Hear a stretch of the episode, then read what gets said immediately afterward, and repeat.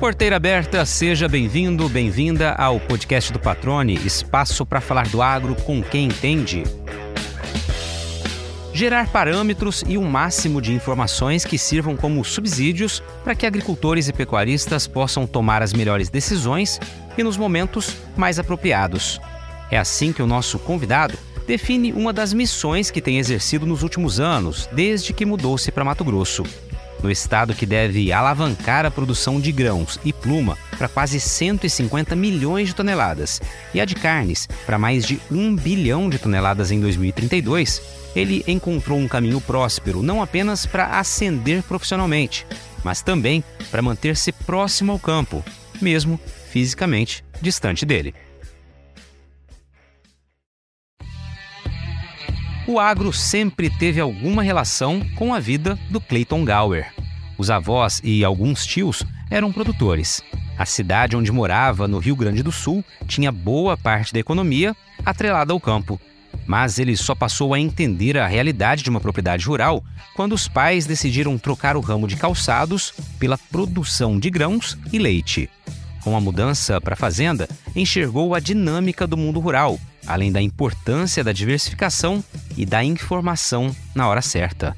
Experiência fundamental para que hoje, como superintendente do Instituto Mato Grossense de Economia Agropecuária, possa compreender o quanto o trabalho que desempenha junto com a equipe que coordena pode fazer a diferença para quem está no campo. Cleiton Gauer, cara, meu amigo, meu vizinho praticamente de porta aqui, profissionalmente né, no trabalho, e meia fica muito do lado aqui do canal Rural, aqui em Mato Grosso. Cara, obrigado por aceitar esse convite. Sei que tua agenda tá mega corrida, especialmente nesses dias. E você abriu espaço, como sempre, né, cara, para atender um amigo, mas para atender também é, pessoas que querem lhe ouvir, né? E constantemente você se dispõe a fazer isso, né? Você tá sempre aí disposto a atender todo mundo da imprensa, pessoal que vem para perguntar alguma informação referente a Mato Grosso, aos números do agro aqui em Mato Grosso. Então já começo te agradecendo, cara. Não só pelo tempo de agora, mas pelas outras tantas entrevistas. Seja bem-vindo ao podcast do Patrone. Tudo bem contigo? Imagina, Patrone, é um prazer, tudo ótimo. Voltando jogo, uma, uma breve passagem de uma dengue, mas já recuperando.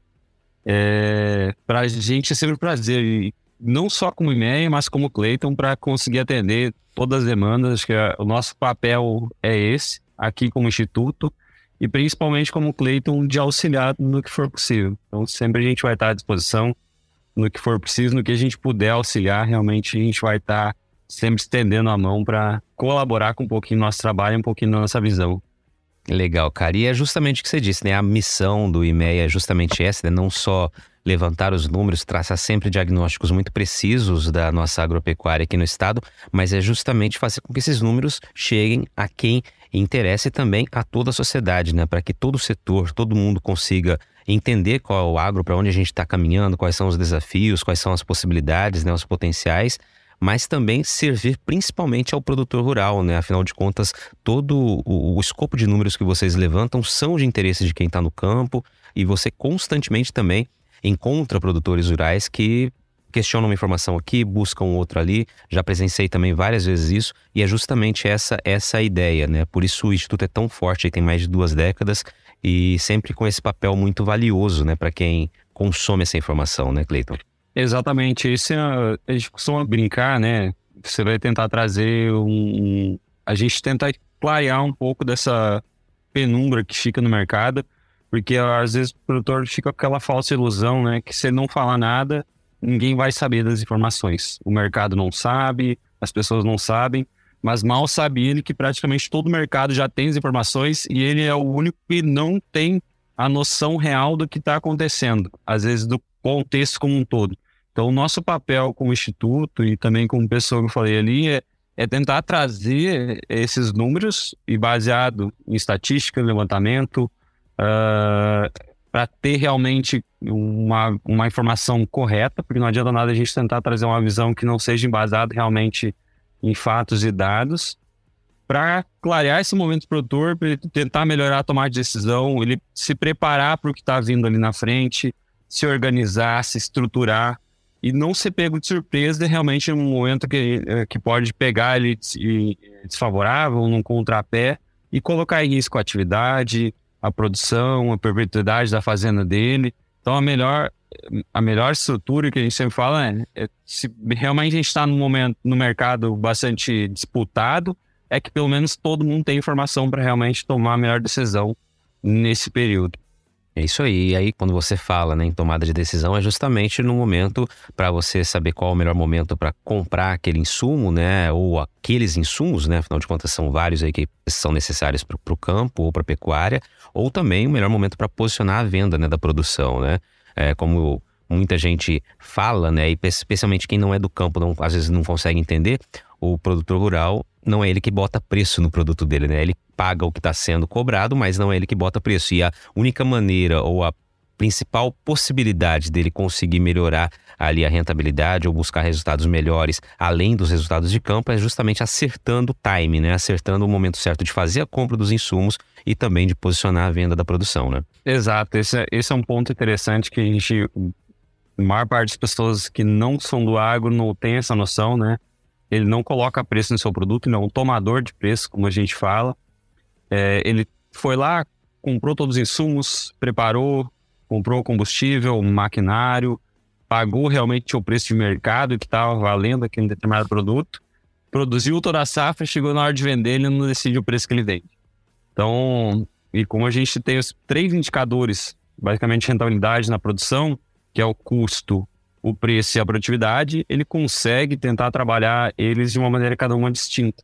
Então, o produtor precisa ser basicamente um expert em todas as áreas, em aquisição, em manejo, em produtividade lá dentro da, da lavoura e na hora de comercializar, na hora de vender.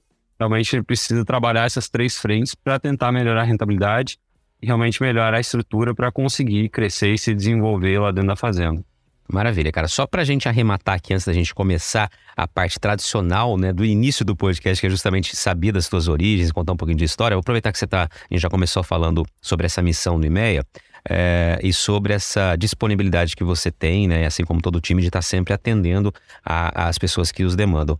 Como é que é a tua agenda, cara? Como é que é a tua rotina? Só para que as pessoas entendam como é a correria aí dentro não tem exatamente uma rotina muito fechada hoje como superintendente, né? Mas como instituto a gente tem um cronograma que a gente segue. Então tem um cronograma de divulgações, publicações que a gente faça.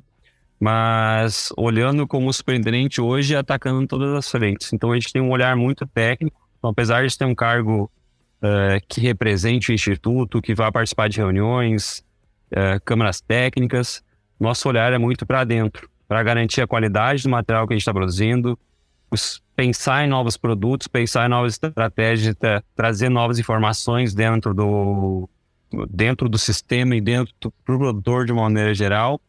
E aí entra uma loucura de reunião, viagem, palestras, eventos, participação de conselhos. Às vezes a gente não, não vai muito à mostra porque não acaba aparecendo, mas a gente participa de muito conselho tanto do governo estadual quanto uh, em Brasília, para representação dos interesses do produtor, a discussão de pautas de políticas públicas importantes, do Pantanal, por exemplo, uma delas. Então, é, é um mix bastante atribulado de, de rotinas e compromissos que a gente tem, que praticamente se a gente mostrar para as pessoas, elas se assustam um pouco, que é um, é um desafio de encaixar um horário mesmo o pessoal costuma dizer, né? Tem hora para começar o dia, mas não tem hora para acabar, né? Nunca sabe que hora vai acabar, né? Exatamente. Aí, né? Só para fechar aqui esse ponto, Cleiton, é, a equipe de vocês do IMEA são quantas pessoas, quantos colaboradores? É. Qual o tamanho do time? Hoje são 38 colaboradores, distribuídos em duas grandes áreas. Então a gente divide o instituto numa área de inteligência de mercado, que fica basicamente para levantar as informações das de soja, milho, algodão, insumos, é, e pecuária de corte, leites e suínos. Então, e o outro lado a gente tem a parte de desenvolvimento regional que fica com um olhar mais voltado para agroindústrias, logística, serviço remoto. A gente tem uma área bastante forte aqui para desenvolver é, e acompanhar um estado que é tão grande. A parte de projeções também, que é um material que a gente costuma trazer já com bastante frequência e demanda um trabalho significativo. Então, a gente tem uh, a equipe distribuída nessas duas grandes áreas e ao total são entre, entre colaboradores contratados, estagiários, que a gente tem um grande corpo de estagiários aqui que a gente forma as pessoas da região de Cuiabá e Várzea Grande, totalizam as 38 pessoas. Legal, cara. É um time de excelência, né? Sob seu comando aí desde o ano passado, né? O ano. Final do ano retrasado, se eu não me engano, né? Que Sim, você tá. Exatamente, final de 2021. Mas já vem. Esse time vem sendo construído desde que acho que eu tô aqui, desde 2016, quando cheguei, lá desde lá de trás, os antigos superintendentes, que já vem fazendo esse papel. E o, e o meu papel é continuar dando condições para que o, o, o time continue, continue crescendo e mantenha realmente todo o valor entregue que a gente faça, tanto para o produtor quanto para o mercado. Excelente. Já deixo aqui os parabéns a toda a equipe do IMEA. Já falei pessoalmente para você e falo de novo aqui, né? Então, é, é, parabéns, porque eu sou um grande admirador do trabalho do IMEA, né? Um grande respeitador de tudo que vocês fazem, né? Porque realmente informação é o que ajuda na construção, né? E você citou bem, não são os números apenas que são divulgados, que são publicados nos boletins, mas todo um arcabouço técnico que ajuda a estruturar, né, a entender, a diagnosticar o que é o setor e a partir disso poder defender muitas vezes, né, em, em políticas públicas, né, apontar caminhos que precisam ser estudados. Então, realmente é um trabalho de excelência. Parabéns mais uma vez, eu sou um grande admirador do trabalho de vocês. Agora vamos lá começar a entender a história do Clayton Gower gaúcho de Taquara. E eu queria que você explicasse, porque você, nasce, você é de Taquara, mas não nasceu em Taquara, né? Ou ao contrário, me explica isso daí. Certo. Eu só nasci em Taquara. Sou, só nasceu em Taquara. Só nasci em Taquara. Eu, minha família é natural, minha família de meus pais são naturais de Chapada, mas quando nasci eles já tinham se mudado para a região metropolitana de Porto Alegre, exatamente para Parobé, na busca de emprego e na busca de construir a família. Então, na época não existia hospital, o hospital era muito pequeno e eu tive que nascer em Taquara e voltar para ser criado em Parobé.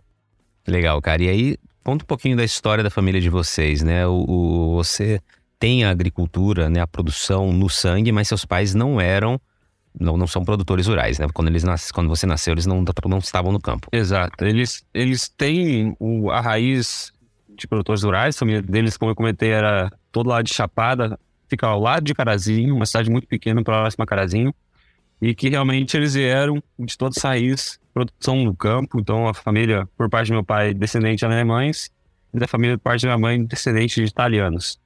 Então, que realmente desenvolveu a agricultura lá, só que, como a cidade era muito pequena, as propriedades eram muito pequenas, eles tiveram que sair da propriedade para buscar fonte e formas de sobreviver e crescer para criar família. Então eles foram para Parobé, a, a busca de construção e começaram a trabalhar com calçados, mas sempre tiveram o sonho de voltar a cultivar, voltar a ser produtores rurais.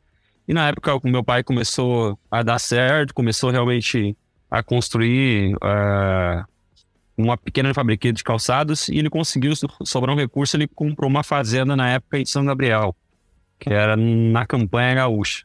Então, na época, ele comprou essa propriedade, acho que na, na década de 90, no, por volta de 94, 95.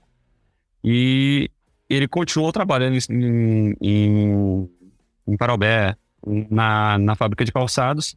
Só que ele se aposentou muito cedo. Ele se aposentou ali por volta dos anos 2012, 2013. E aí ele virou para toda a família e falou o seguinte: olha, hoje a gente se muda para a fazenda ou a gente vende a propriedade e a gente continua tocando por aqui. E na época foi um consenso dele, da minha mãe e da família. Bom, nós vamos para a propriedade. E aí foi, iniciou a nossa saga, voltando na, na adolescência, a morar no campo, a realmente construir e aprender tudo que eu sei hoje sobre agricultura e pecuária. Então começou ali justamente naquela época, é, quando meu pai voltou para iniciar a produção de grãos, principalmente de soja, de milho, Aí veio uma seca muito grande, na época dizimou praticamente toda a região ali. E meu pai teve que vender algumas vacas para pagar as contas e de repente ele viu que ele estava tirando de uma atividade que ele gostava muito para tentar cobrir a outra. Ele desistiu de produzir soja e milho à época da região e voltou à produção de leite. Então, que foi o forte da família até até alguns anos atrás, né, enquanto meu pai era vivo, era a propriedade, era o carro-chefe da propriedade. Então, mas aí teve outras iniciativas, já produzimos fumo também, fumo em, uh, Virgínia, que era uma, uma produção ali para atender a região. Passamos por um tempo também produzindo algumas outras, outras culturas, uva e outras frutíferas, mas o forte acabou sempre, sempre se virando para a pecuária de leite. Quando começou ali aquela, aquela vontade de voltar no campo, foi naquela época que estava uns 13, 14 anos, meu pai falou o seguinte para mim e para meu irmão: a única coisa que eu posso dar para vocês é estudo, então eu quero que vocês vão estudar numa escola interna uh, de escola técnica agrícola. E aí ele acabou nos mandando naquela época já para a escola com 14, 15 anos. Quando a gente acabou, tinha acabado de se formar no, na oitava série. E aí meu irmão fomos, fomos estudar a época ainda em, em um ano a gente estudou em Cruzilhada, bem na divisa com, com a Argentina próximo a Itaqui. E depois a gente veio um pouco mais perto de casa. Na época era o Cefet, e hoje é o, o IF, que é o Instituto Federal Farroupilha, lá em São Vicente do Sul. Que é onde começou a trajetória realmente para estudar e voltar os estudos para a parte agrícola.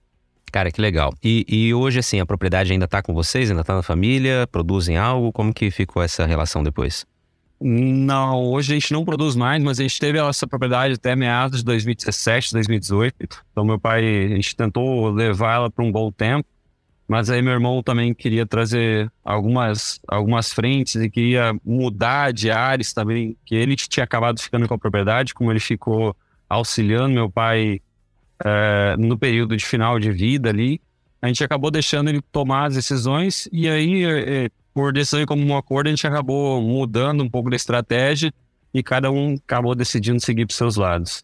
Então a gente teve acho que até meados de 2017, 18. Legal. Agora, Cleiton, é, antes de falar dessa parte da, da tua jornada como estudante, né, acadêmico, enfim, toda essa jornada até você chegar aqui em Mato Grosso, é legal que você citou ali que quando vocês quando você passou a ter esse primeiro contato, vou usar a palavra primeiro, embora você estivesse numa região ali realmente rural, né?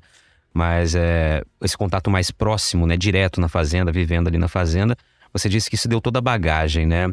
É, e ali você citou várias atividades. O que, que você pôde perceber? O que, que você traz daquela época que se aplica hoje, né, na tua, na tua rotina, na tua realidade, de enxergar o agro, né? Porque você falou, passou por várias atividades, vocês tiveram que muitas vezes sacrificar uma atividade para poder manter a outra, até uma tomada de decisão. E isso significa gestão, né? Eu queria que você fizesse uma síntese disso, de tudo isso daí, uma, uma, um pensamento de o que, que daquilo lá serviu para você hoje. É, o mundo é muito dinâmico. É, o que eu aprendi é que realmente uma propriedade ela é muito dinâmica. E essas interações que acontecem de todas as formas é, é um desafio que eu aprendi a lidar lá atrás. E principalmente com meu pai nessa visão de, olha, por mais que eu, eu tenha uma propriedade pequena, eu preciso distribuir todos os ovos em várias cestas, em várias atividades e tentar reestruturar é, para conseguir ter várias fontes de renda. Então, não era uma propriedade grande, diferente às vezes um pouco da estrutura que, que as pessoas conheçam, mas que realmente tinha e, e obrigava uh, a gente a pensar em todas as possibilidades, todas as frentes e tomar as melhores decisões para realmente, olha, ano a gente vai ter que focar nessa atividade, reorganizar essa outra, focar aqui para reduzir custos, vai trabalhar nessa, nessa atividade aqui para, por exemplo, na reprodução dos animais, pensando que daqui a cinco anos eu vou tentar melhorar minha produtividade da, das vacas. Então, que é tudo uma construção que, por mais que passe no dia a dia, é uma construção que acaba sendo feita no longo prazo. E aí, realmente, o que eu falo da, da dinâmica é que coloca um desafio para o produtor, para as pessoas, é, que pode parecer pequeno, mas realmente no dia a dia se torna uma, um desafio para realmente conseguir colocar tudo e, e, isso em dia e realmente colocar isso na tomada de decisão. Perfeito, cara. E, e, você, na época, você ia para o campo, cara? Você ia para ajudar? O que, que você gostava de fazer? Como que era? Você era adolescente ainda antes de ir para o estudo do, do, da escola técnica, na né, escola agrícola, mas como que era aí o Cleiton trabalhador no campo, na roça ali? Ó, é, hoje está muito, tá muito diferente do que a gente costuma observar e também um pouquinho do que aconteceu lá atrás. Né? Eu cheguei da, da cidade que eu costumava ajudar nas atividades dentro de casa. Então eu ajudava, principalmente meu pai tinha a fábrica nos fundos, então a gente trabalha desde muito pequeno. E ele sempre viu, uh, nos viu como uma ferramenta de apoio. Então, desde adolescente, a gente trabalhava em todas as atividades possíveis. Então, seja dirigindo um trator, carregando adubo, e, é, alimentando vaca, tirando as vacas do pasto, levando para o outro, ordenando as vacas de manhã.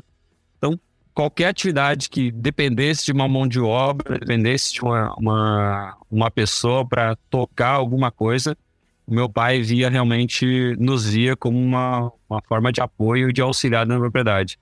É porque a gente não tinha condições de, de pagar uma pessoa, um funcionário, para ficar dentro da propriedade para auxiliar nessa demanda. Então, sempre que não estava estudando, eu estava fazendo alguma atividade dentro da propriedade. Legal, cara, mas isso daí é o que vai formando, de fato, né? Não só uh, esse aprendizado, mas essa conexão com o campo, né, cara? E aí, assim, quando eu te perguntei, né, para você trazer um pouco daquela realidade para hoje, né, e você falou justamente na, nessa dinamicidade, né, que a propriedade é muito dinâmica, apesar de que ela fosse uma propriedade pequena, sabia já a importância, o pai sabia a importância de diversificar. É, é, eu também fui te ouvindo falar e, e, e imagino que toda essa vivência que você teve lá no passado, né, você traz hoje também na maneira de entender as dores ali daquele produtor rural que muitas vezes vai conversar com você. Quando você passa por isso, né, a, a percepção, a maneira de enxergar o que está acontecendo no campo, certamente é diferenciada também, né? Sem dúvida. E por mais que a gente tenha diversas atividades aqui, o que mais me traz uma alusão das dificuldades que eu passei, pelos desafios que foram colocados, é quando eu conheço um produtor de leite aqui no estado de Mato Grosso. A gente vai conversar, vai debater, ele vai contar o que está acontecendo. Eu me vejo e vejo minha família trabalhando, claro que em regiões diferentes, mas os desafios muito parecidos. E como auxiliar e como tentar dar suporte uh, dentro da medida que a gente consiga fazer aqui dentro, como que a gente consiga atuar para melhorar o dia a dia dele lá, uh, seja ele fornecendo informações, tomar decisão, qual é o movimento que o preço do, do dos insumos da ração vai dar nos próximos meses. Então, realmente, porque o produtor ele acaba tendo que tomar conta de tudo isso e quando a gente olha, a maior parte diz, ah, mas ele é só um produtor rural.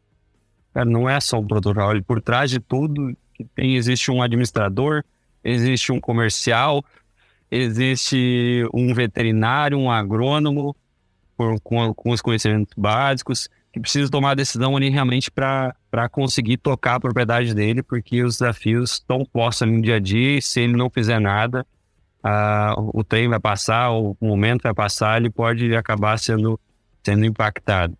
Exatamente. Em toda propriedade rural existe uma família, né, cara? Alguém que está realmente vivendo aquilo lá, né? Especialmente em propriedades é, de tamanhos menores, né? Que a propriedade se torna ainda mais importante para aquela pessoa, né? E quando você cita a cadeia leiteira, a gente sabe que a gente costuma sempre dizer, né, de uma maneira muito simples assim, que é uma atividade de centavos, né, onde cada acerto na decisão no momento ali realmente é muito importante, faz muita diferença, né? Se vocês estivessem naquela época, a gente está falando da década de 90 ali que você comentou, né? 90 até o início dos anos 2000 aproximadamente que vocês produziam ali. É, tivesse as informações, por exemplo, que o IMEA proporciona hoje, algo teria sido mais fácil, Cleiton? algumas coisas. Acho que principalmente gerenciamento de, da propriedade, comparativo de custos, análises, porque a dificuldade que a gente via na época, e eu enxergo isso hoje, na época eu não conseguia enxergar, é, você se compara consigo mesmo. E às vezes você não tem um controle tão bom, uma análise, e principalmente o que a gente faz hoje no dia a dia do e-mail, conseguir trazer esses parâmetros médios para o produtor se comparar, para o produtor se analisar, olha, eu paguei o preço do milho X, a média que a gente está vendo aqui, o preço do mês passado foi X mais um. Então, estou pagando bem, estou fazendo um bom trabalho. Não, mas eu estou pagando mais que o mercado está tá pagando. Opa, tem uma coisa errada. Os custos, aonde que eu posso trabalhar? O custo médio da, dos produtores de leite do estado de Mato Grosso, por exemplo, é 50 centavos na, na, na linha de rações. Eu estou gastando 60, 70.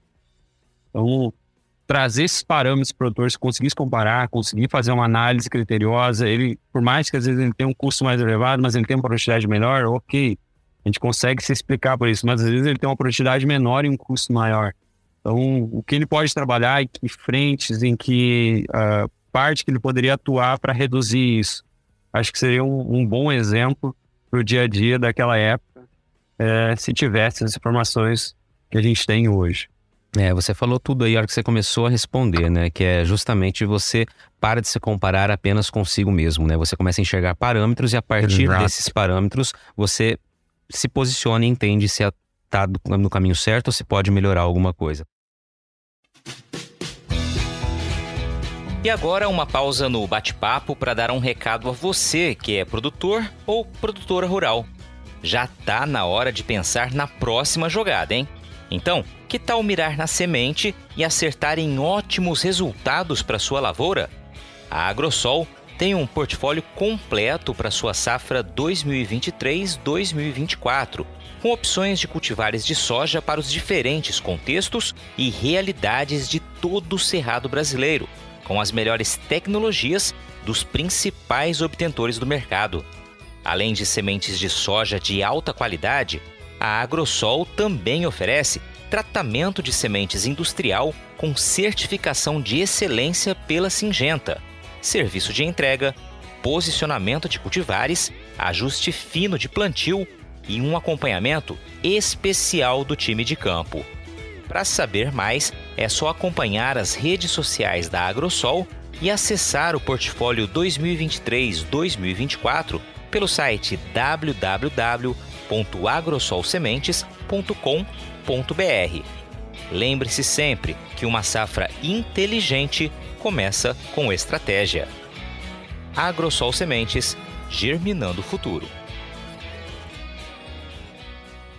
Agora vamos rapidamente falar do, da tua época ali, desde do, do, da escola agrícola, né, até a tua carreira profissional. E eu já sei que foi nessa época de estudo em escola técnica que você aprendeu a ficar mais esperto em rodoviário. Eu queria que você falasse um pouquinho disso aí. ah, essa, essa da rodoviária foi uma boa. É, Para o pessoal entender, é, eu e o patrão estávamos voltando de Sinop e aí nós paramos na rodoviária e eu falei, vamos olhar perguntar pro motorista se esse é o nosso ônibus. Não, mas na placa não tá lá. Disse, olha, a minha experiência é que a placa às vezes não importa muito. E essa história vem lá da, da escola agrícola, que ela era em São Vicente Sul e ficava a uns 3 quilômetros da rodoviária. E um dia de manhã, o ônibus, não me recordo a época, acho que eram umas 10 e meia da manhã, 11 horas, eu fui caminhando até a rodoviária para pegar o ônibus para ir embora.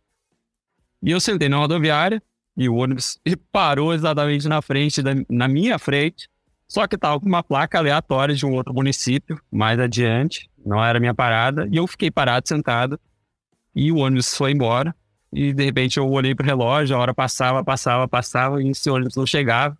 Eu resolvi perguntar pro, pra moça que cuidava lá do, da, do guichê da rodoviária, ela falou, não, ele acabou de sair, ele estava aqui na frente, e era o ônibus que estava na minha frente, e eu acabei perdendo. E depois disso, eu prefiro perguntar do que perder o ônibus e não chegar em casa. Muito bem, mas vamos justificar que ali, ali naquela situação em Sinop ainda faltava meia hora para o horário de partida. Então, realmente, não foi só não olhar, não foi só questão de olhar a placa, foi questão que o relógio também mostrava que não era o momento. Mas tem um ponto interessante aí que não é foi só você o fato de você perder o ônibus, foi o fato da caminhada. Acho que foi o que mais te, te guardou, ficou na memória, foi a caminhada que você teve que fazer ficou. até a rodoviária, depois da rodoviária até o local para esperar o próximo ônibus é. e carregando tijolos, né? Exato. Então, eu fui três quilômetros para ir, eu tive que voltar porque o próximo ônibus era só às quatro da tarde. E na época, não vou caracterizar isso como um bullying, mas uh, uh, os alunos de escola técnica eles se, eles se pregam muita peça, muitas peças. E na época a gente estava com uma moda de colocar uma pedra, um tijolo dentro da mochila das pessoas para que elas carregassem e mandavam um recado colado com uma folha hora que a pessoa abrisse em casa. Só que eu fui carregando a pedra para a rodoviária, eu voltei carregando a pedra da rodoviária até a escola. Quando eu fui resolver abrir minha mochila, eu tinha carregado um peso, acho que tinha uns 5 quilos de tijolos. E com um aviso lá dos meus amigos me parabenizando por ter carregado aquela pedra até em casa. Mas só que eu tive que voltar carregando ela, não percebi. Então foi uma, uma boa caminhada e um bom peso nas costas.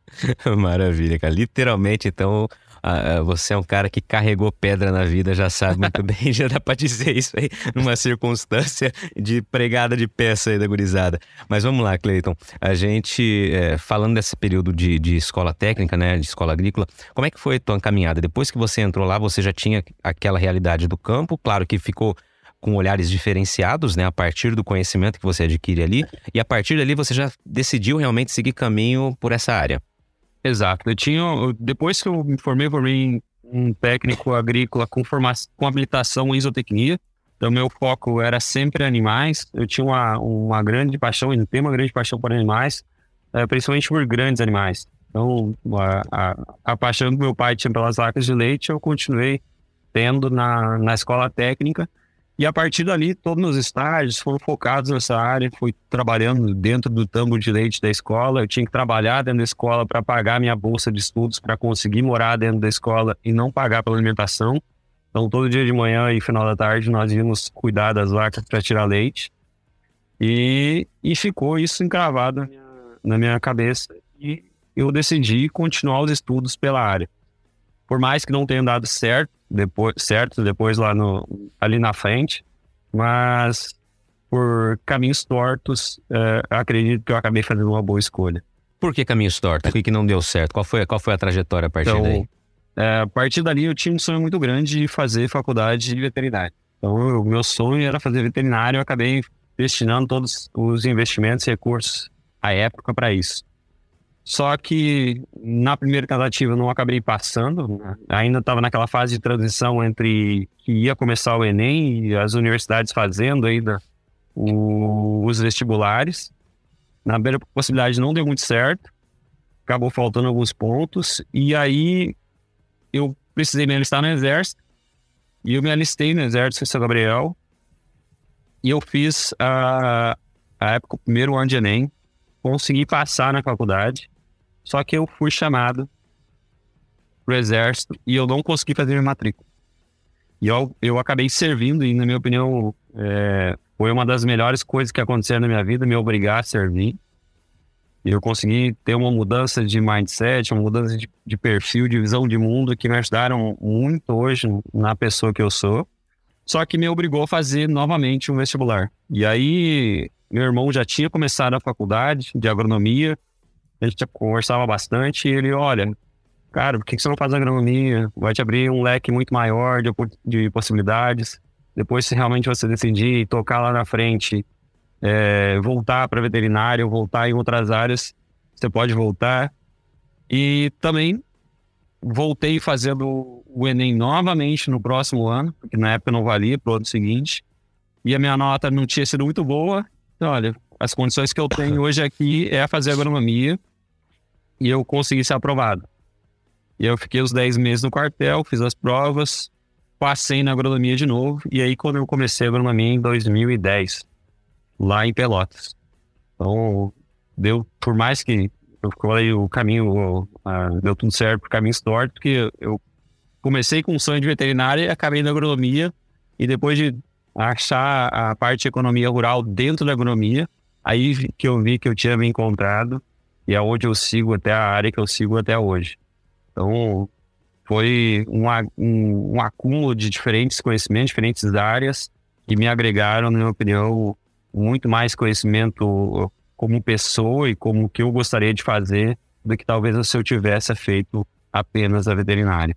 Cara, legal. E assim, é bacana a gente pensar, né, como a vida poderia ter sido diferente, né? Se não fosse você ter perdido ali o período dia da matrícula, a jornada seria completamente outra, né, cara? Então, assim, Exato. assim, é, eu sempre gosto de pensar que as tomadas de decisão ou as ocasiões que nos levam a tomadas de decisões diferentes, né, nos trilham um caminho que a gente jamais imaginaria, né? Você ainda tem vontade de fazer é, veterinário algum dia, cara, ou é algo que você já se satisfez agora com o conhecimento paralelo ali que você adquiriu na, na agronomia? Já me satisfiz, que depois eu, olhando um pouquinho mais a fundo, conhecendo todas as áreas e também é, com relação à parte cirúrgica, eu não sei se eu teria é, todo o tato e, e estômago para conseguir lidar com tudo. Então, eu trabalho muito bem com grandes animais, mas se realmente fosse para os pequenos animais, acho que eu não teria condições de fazer isso. Não sou uma pessoa tão habilidosa. Então, eu acho que deu no fim, no fim deu tudo certo. E hoje esse sonho já passou. Eu vou deixar para os meus filhos continuarem. Muito bom, cara. E aí, depois que você se forma, você vem. É, em que circunstância começa a sua jornada profissional já e até a vinda para Mato Grosso? Perfeito. É, minha jornada profissional começou logo depois da sequência de faculdade. Eu tive alguns período, um período de estágio que eu fiz na Bayer, na multinacional, e eu, outra oportunidade gigantesca que, eh, como pelo, pela distribuição da, da, da empresa no Brasil inteiro, eu acabei indo parar lá no Rio de Janeiro para trabalhar com tomate. Nunca tinha trabalhado com tomate, não conhecia a cultura. Foi um desafio também de entender a parte de pequenos produtores de, de frutas e hortaliças e me colocou principalmente essa visão de, de necessidade de auxiliar os produtores a melhorarem o seu dia a dia, a estrutura, uh, seja por técnica ou seja por também por informação na hora de fazer a gestão. Então começou ali na época uh, na multinacional, logo depois eu voltei para o Rio Grande do Sul. E eu voltei casado já na época, então eu conheci minha esposa lá no, no Rio de Janeiro, no interior do Rio de Janeiro, e aí a gente acabou se, insta se instalando em Júlio de Castilhos, que eu, tinha, que eu consegui uma, uma oportunidade de emprego em, uma, em um grupo de consultoria que atuava ali na região, em torno de 60 mil hectares, para o Rio Grande do Sul é uma, é uma área significativa, e eles atuavam principalmente com gestão e com assessoria de campo. Então, começou ali com os primeiros passos, acompanhando cinco produtores, acompanhando uma carteira de, de produtores para gerenciar tanto da parte financeira, aquisição e manejo das lavouras. Mas eu fiquei em um período bem curto, de apenas três meses, lá no Rio Grande do Sul, fazendo essa atividade. Porque, à época, o Ângelo Ozelan, que é um grande amigo nosso, ele trabalhava aqui no Instituto e e ele estava com uma vaga em aberto para cuidar do mercado de algodão. E logo que eu entrei na empresa, logo na sequência, com dois meses e meio, ele me liga. Cleiton, eu preciso de uma ajuda. Você não está disposto a voltar para o mercado? Você, você não quer trabalhar no IMEA? Uma portagem assim, assim, assado? Olha, eu tenho interesse de realmente trabalhar nessa área, porque a gente trabalhou lá, no, tinha feito estágio na empresa deles. Foi o primeiro e único estagiário da empresa do Ângelo, lá no Rio Grande do Sul. é, até fazendo só um, uma parcial aqui, quando eu cheguei, o, o Daniel estava fazendo uma piada, né? Eu ajudei a fundar ou a afundar a empresa do Ângelo. Então, mas foi um primeiro desafio lá profissional que ele me conheceu, trabalhei muito tempo com ele. E ele, olha, eu eu confio em você, acho que você consegue dar conta, por mais que eu sei que a gente não, não, entende, não trabalhe muito com algodão, mas a gente tem essa oportunidade e se, você, e se fizer sentido para você, a gente quer que você venha. Acho que devia ser por volta de segunda ou terça-feira. Na quarta-feira, quarta ou quinta-feira de manhã, eu fiz uma entrevista com eles, com todo o corpo gestor aqui do Instituto. E logo na sequência o pessoal falou: olha, a gente quer a gente quer que você venha fazer parte do instituto. Eu tinha acabado de começar com três meses lá, e aí, meu Deus, o que que eu faço? É... Na sexta-feira de manhã, tá bom, vocês querem? Eu tô indo. Eu vou conversar com o pessoal aqui. É, é o que eu sempre sonhei trabalhar, sempre que eu, que eu gostei de trabalhar. E só preciso me dar um tempo. Cara, mas eu preciso que você venha segunda-feira. Era quinta-feira, eles estavam precisando que você venha segunda. Putz, o que, que eu vou fazer? Não, já vou comprar sua passagem, já vou comprar, organizar as coisas da vinda aqui, a gente dá um jeito, porque a gente precisa que você venha. Pedi demissão na sexta, na segunda-feira eu tava com a minha mala aqui em Cuiabá, chegando para trabalhar no Instituto, segunda-feira à tarde, de mala e cuia, como diz o bom gaúcho, para começar a trabalhar na área de, de algodão. Então, foi um, um movimento bastante rápido, mas que não foi fácil tomar a decisão, mas que realmente, por trabalhar com o que a gente gosta, trabalhar com o que a gente ama, é, com números, estatística, com dados, informação, me fez tomar a decisão e, e eu creio que tenha sido uma decisão muito bem acertada. Legal, cara, muito bom. E assim, essas tomadas de decisão rápidas assim, né? Realmente a gente tem que encarar e vamos para frente ver o que Deus quiser, né? Vamos, vamos com tudo e realmente deu certo. Isso que ano foi isso, eh, Cleiton? Isso foi em 2016. 2016, né? E de lá para cá, claro, Exato. você não saiu do IMEA, você começou com algodão e aí foi é, subindo posições, vamos colocar assim, dentro do Instituto até chegar ao cargo que você ocupa, né? Desde o final de 2021, que a gente já mencionou, que é o de superintendência, né? Superintendente do IMEA. Isso mesmo. Passei por diversas áreas.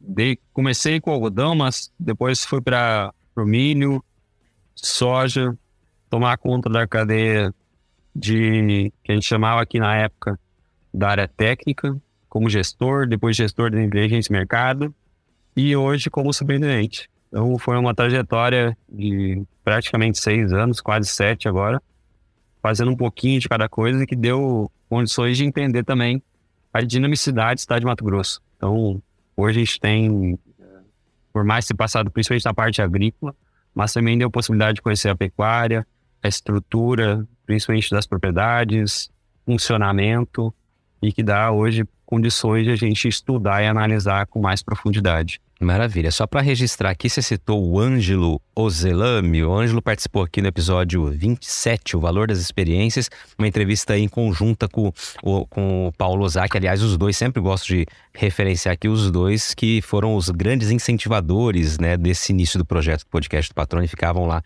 sempre falando para fazer e, e durante um ano aí me, me enchendo o saco no bom sentido para que eu tirasse o projeto do papel. Então sempre gosto de frisar que são os dois grandes responsáveis por tudo isso aí que vem acontecendo nesses quase dois anos aqui de podcast do Patrone. E você citou também momentaneamente ali o Daniel Latorraca, participou conosco também no episódio 24, O Colhedor de Números.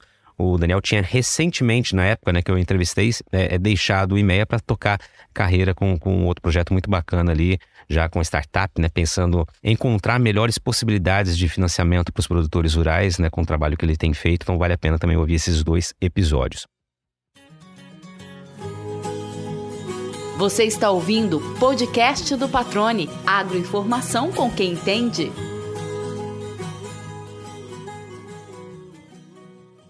Cleiton, vamos falar um pouquinho agora para frente, cara, porque vocês têm um trabalho muito bacana, não só de mostrar o diagnóstico real, né, da, da, da agropecuária do estado, mas também olhar adiante. E aí tem, claro, aquele trabalho olhando sempre para os 10 anos seguintes, né, que se chamam de Outlook, né, e vocês atualizaram recentemente, pensando já nos próximos 10 anos lá para 2032, né, foi um estudo elaborado ano passado, divulgado aí esse ano. E tem um dado aqui que é muito interessante que vocês trazem, que é que Mato Grosso vai produzir aí 140, mais de 148 milhões de toneladas de grãos e pluma lá em 2032 e mais de 1 bilhão de toneladas de carne, somando as proteínas bovinas, suínas e de aves, né? Um aumento de nada menos que 721 milhões de toneladas desses produtos se comparadas ao ano passado.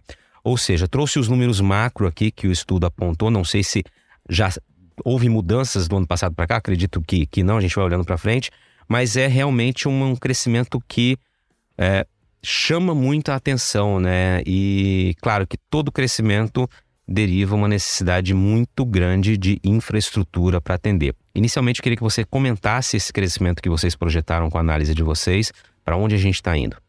Esse é um material que a gente desenvolve realmente já há um bom tempo, ele começou há mais de 10 anos, e a gente traz uma, uma periodicidade de análise a cada dois anos, porque realmente a gente, o estado ele é dinâmico, ele altera, por mais que a gente tenha realmente uma, uma a, uma certeza, mas uma caracterização de como o estado funciona, as coisas podem mudar, principalmente na questão política, na questão de infraestrutura, que pode alterar completamente, às vezes, a dinâmica de uma região aqui do estado. Então, assim, o que a gente traz realmente essa visão que você, trouxe é a última, é a nossa visão para os próximos 10 anos, e principalmente um olhar para o desenvolvimento agrícola do estado de Mato Grosso. A pecuária, ela, quando ela vem, acaba vindo na sequência, no, no desenvolvimento dessas, dessas outras culturas, mas principalmente esse movimento que a gente tem visto já nesses últimos anos, produtores avançando em regiões que eram característica, características de pecuária aqui no estado, um movimento, um avanço de áreas cada vez maior, que tende a continuar crescendo realmente até lá meados de 2032, se a gente for olhar bem como soja, que é a, a cultura de primeira safra que basicamente dita esse ritmo da produção agrícola, está indo hoje dos 12 milhões de hectares para alcançar os 16,5 milhões de hectares. Então, e aí, sem derrubar nenhuma árvore, se a gente for olhar, se a gente fosse considerar, porque a gente tem um potencial muito significativo ainda de áreas de passagem que podem ser convertidas. Então, esse movimento, ele é, ele é resultado de um trabalho dos produtores, e aí todo mundo me pergunta, tá, mas Mato Grosso não vai desenvolver infraestrutura, isso não vai uh, impactar o desenvolvimento da, da agropecuária da região? É, aí eu sempre brinco que se fosse infraestrutura, Mato Grosso não existiria. O produtor de Mato Grosso, normalmente, ele produz, desenvolve antes, faz as coisas acontecerem e a infraestrutura vão acontecendo ao mesmo tempo. Então, o que, que acontece é, nos próximos expectativas é que realmente obras de infraestrutura aconteçam, precisam acontecer para continuar dando suporte para esse crescimento, até porque a gente não precisa sofrer como a gente sofreu no passado, produzindo muito e não tendo condições, às vezes, de escoar, de armazenar, de colocar isso tudo realmente uh, na conta.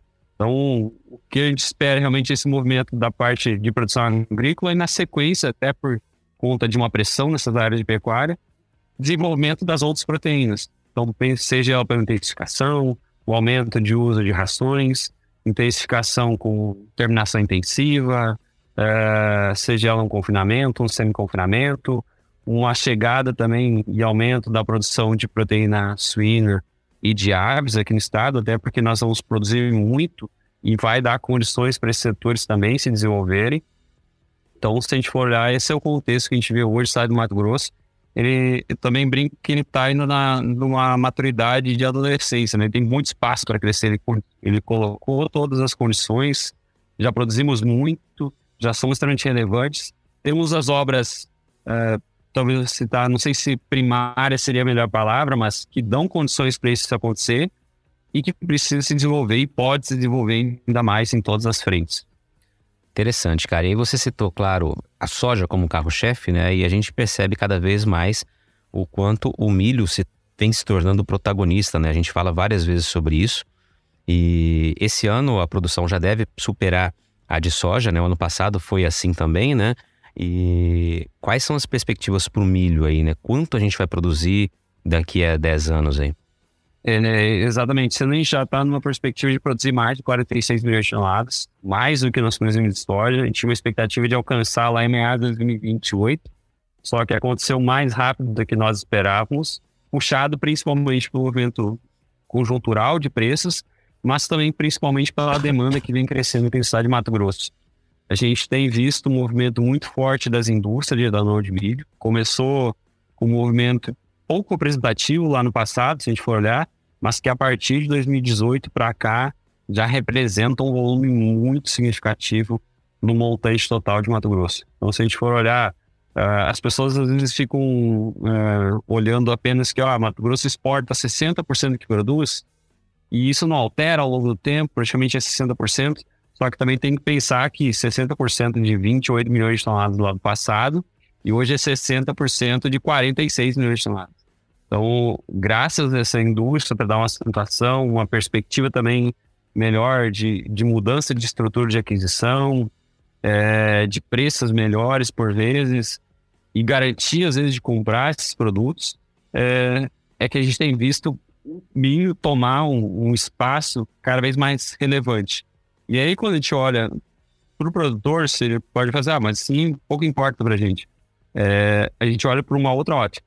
Ele se tornou uma receita relevante dentro da atividade. Então, hoje, o produtor que produz soja e não produz milho, ele tem praticamente metade do que ele poderia produzir dentro daquela área.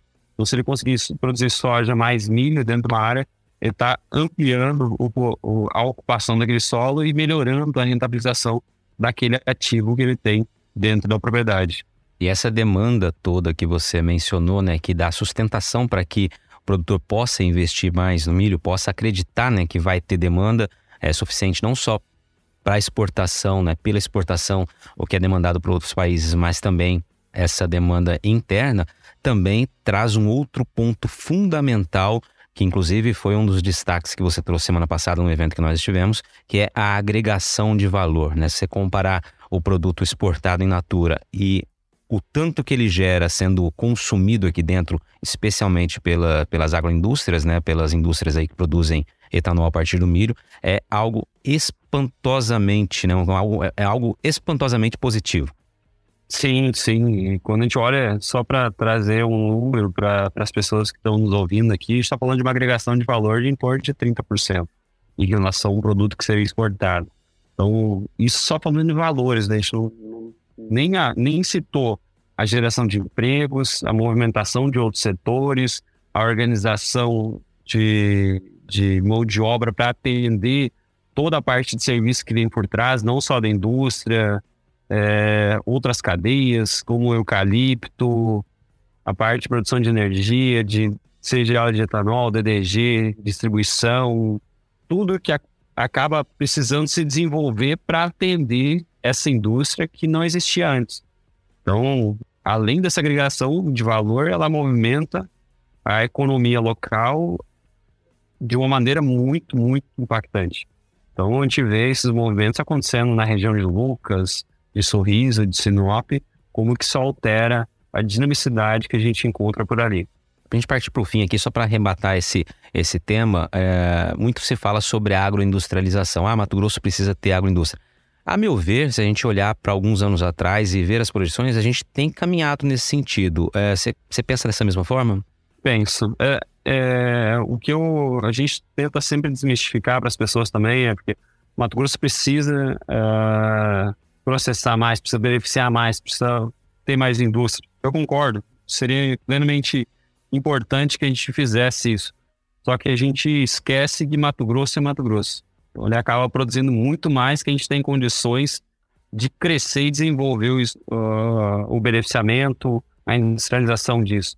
Então, é, a gente já vem tendo movimento para esse caminho e a gente pode olhar e citar isso para as pessoas. A gente já processa praticamente quase 10 milhões de toneladas de milho.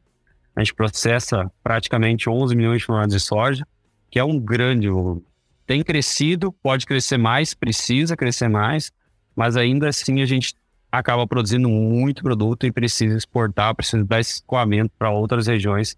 A gente não consegue ainda absorver tudo isso. É, e todo mundo deve ter visto, né? Só para só contextualizar e ter noção de tamanho. Soja, nesse último ano, se a gente fosse olhar, Mato Grosso seria o terceiro maior país produtor de soja no mundo. Para ver o, o tamanho, o volume de produção que a gente tem aqui dentro. É exatamente isso, cara. E aí tem toda aquela questão, né, da industrialização. A gente está distante dos grandes centros, estamos né, a 2 mil quilômetros aí de alguns portos. Uh, nós temos uma população em torno de 3 milhões e meio de habitantes, um pouco menos que isso. Ou seja, tem vários desafios né, que precisam ser levados em consideração antes de um investimento de uma indústria, de um grupo aqui. Mas, como você destacou, e a gente observa se analisar de anos passados para cá, a gente tem caminhado positivamente nesse sentido e com perspectivas aí, de fato, de, de alçar né, realidades ainda melhores mais adiante, justamente porque nós temos né, quem produz aqui a matéria-prima principal para várias das, das indústrias aí. Cleiton, caminhando para o fim aqui, cara, sei que tua agenda está corrida e a gente já bateu um bom tempo de papo aqui, mas aqui na parte final do podcast tem sempre aquela história que eu gosto de deixar aqui para que o, o, o, convidado, né, me diga qual foi aquela pergunta que eu não lhe fiz, mas não só eu, que você não respondeu ao longo da vida, ninguém te perguntou, algo que você gostaria que tivesse a oportunidade de responder, de falar, mas ninguém te deu essa, essa chance. Aqui é o momento para você falar assim: olha, nunca me perguntaram isso, eu gostaria de falar sobre isso. É teu o espaço agora. Caramba, agora você me pegou desprevenido. Uma coisa que nunca ninguém me perguntou, assim, mas é uma reflexão que eu sempre faço, é e se o Clayton fosse um produtor tomando as decisões, fazendo o gerenciamento de uma propriedade? É, eu utilizaria muito mais informações que tem no mercado. E eu não estou fazendo propaganda do IMEA, estou falando de todas as informações que tem disponíveis em consultorias, em mercado, em organização. É, e principalmente para quê? Para estruturar um gerenciamento de risco. Parece que a gente está falando em grego, difícil, mas não é nesse sentido. É realmente, olha, eu preciso trabalhar com uma margem definida. Então, por mais que o produtor trabalhe com preços que ele não domina, mas o mercado dá oportunidade de travar um insumo, comercializar o produto e ter uma noção do que ele vai receber, é, utilizar uma ferramenta do mercado financeiro para fazer uma trava de preços, é, para garantir a comercialização, para não ficar exposto. Então, por isso a gente está passando por um momento que começa a trazer algumas dificuldades, os produtores já estão vendo os preços de soja caindo, de milho caindo, E nesses períodos que a gente vê os produtores que não se prepararam, os desafios que eles enfrentam e as preocupações, principalmente a hora que ele vai dormir à noite, ele põe a cabeça no travesseiro e não consegue dormir porque ele não vendeu a soja, ele não vendeu o milho, ele tem um monte de produto para comercializar. E realmente isso pode trazer um impacto extremamente grande na atividade dele. Então, realmente, se eu fosse um produtor, eu acho que eu utilizaria mais ferramentas para organizar e fazer estratégia de gerenciamento de risco. Legal, cara, muito bacana trazer esse ponto de vista que serve como também uma reflexão para quem está ouvindo aí, né, a tomada de decisão baseada em informações e as informações estão disponibilizadas não apenas pelo e-mail, como você disse, não está fazendo uma propaganda do instituto, mas estão à disposição diferente de décadas atrás, anos atrás, onde o acesso a essa informação era mais é, dificultado, né? Era mais, era mais difícil, né? Você ter acesso a esse tipo de informação. Cara, te agradeço demais. Foi um, muito legal conversar contigo, relembrar algumas histórias, entender um pouco das tuas origens, né? E que você é, trouxe aqui pra gente de muitas reflexões, muitos pontos muito interessantes e também olhando adiante para Mato Grosso, né? Tudo que vem por aí nesse estado gigantesco, como você destacou, esse ano foi seria o terceiro maior produtor de soja, né, do mundo, só perdendo para o próprio Brasil, para os Estados Unidos, e aí viria Mato Grosso, né? Ah, teve a situação da Argentina que enfrentou um problema de seca? Sim, teve, mas nós já estamos também é, muito próximos à Argentina se comparado em condições normais aí, né? Logo, logo também a gente tende a a superá-los independentemente das intempéries climáticas que ocorreram por lá. Isso mostra o tamanho do Estado, né? E destaca, reforça a importância do Instituto de um trabalho feito como o do IMEA, né? E toda a equipe que você gerencia hoje. Obrigado, cara, por ter participado aqui e ter sido tão transparente como sempre, né? Trazendo teu ponto de vista. Isso é muito legal. Realmente é um é bate-papo, como a gente costuma dizer. Essa é a proposta do, do podcast. Mais uma vez te agradeço. Imagina, patrônio, foi um prazer fazer esse bate-papo com você trazer um pouquinho, um pouquinho das histórias do Clayton lá do passado. Foi bom relembrar e fazer um pouco dessa revisão de, de conversas e também dar umas boas risadas. E aí, gostou do bate-papo? Então dá aquela força e compartilha essa entrevista com os seus contatos. E olha, aproveita para mandar aquele feedback dizendo o que você está achando do podcast do Patrone.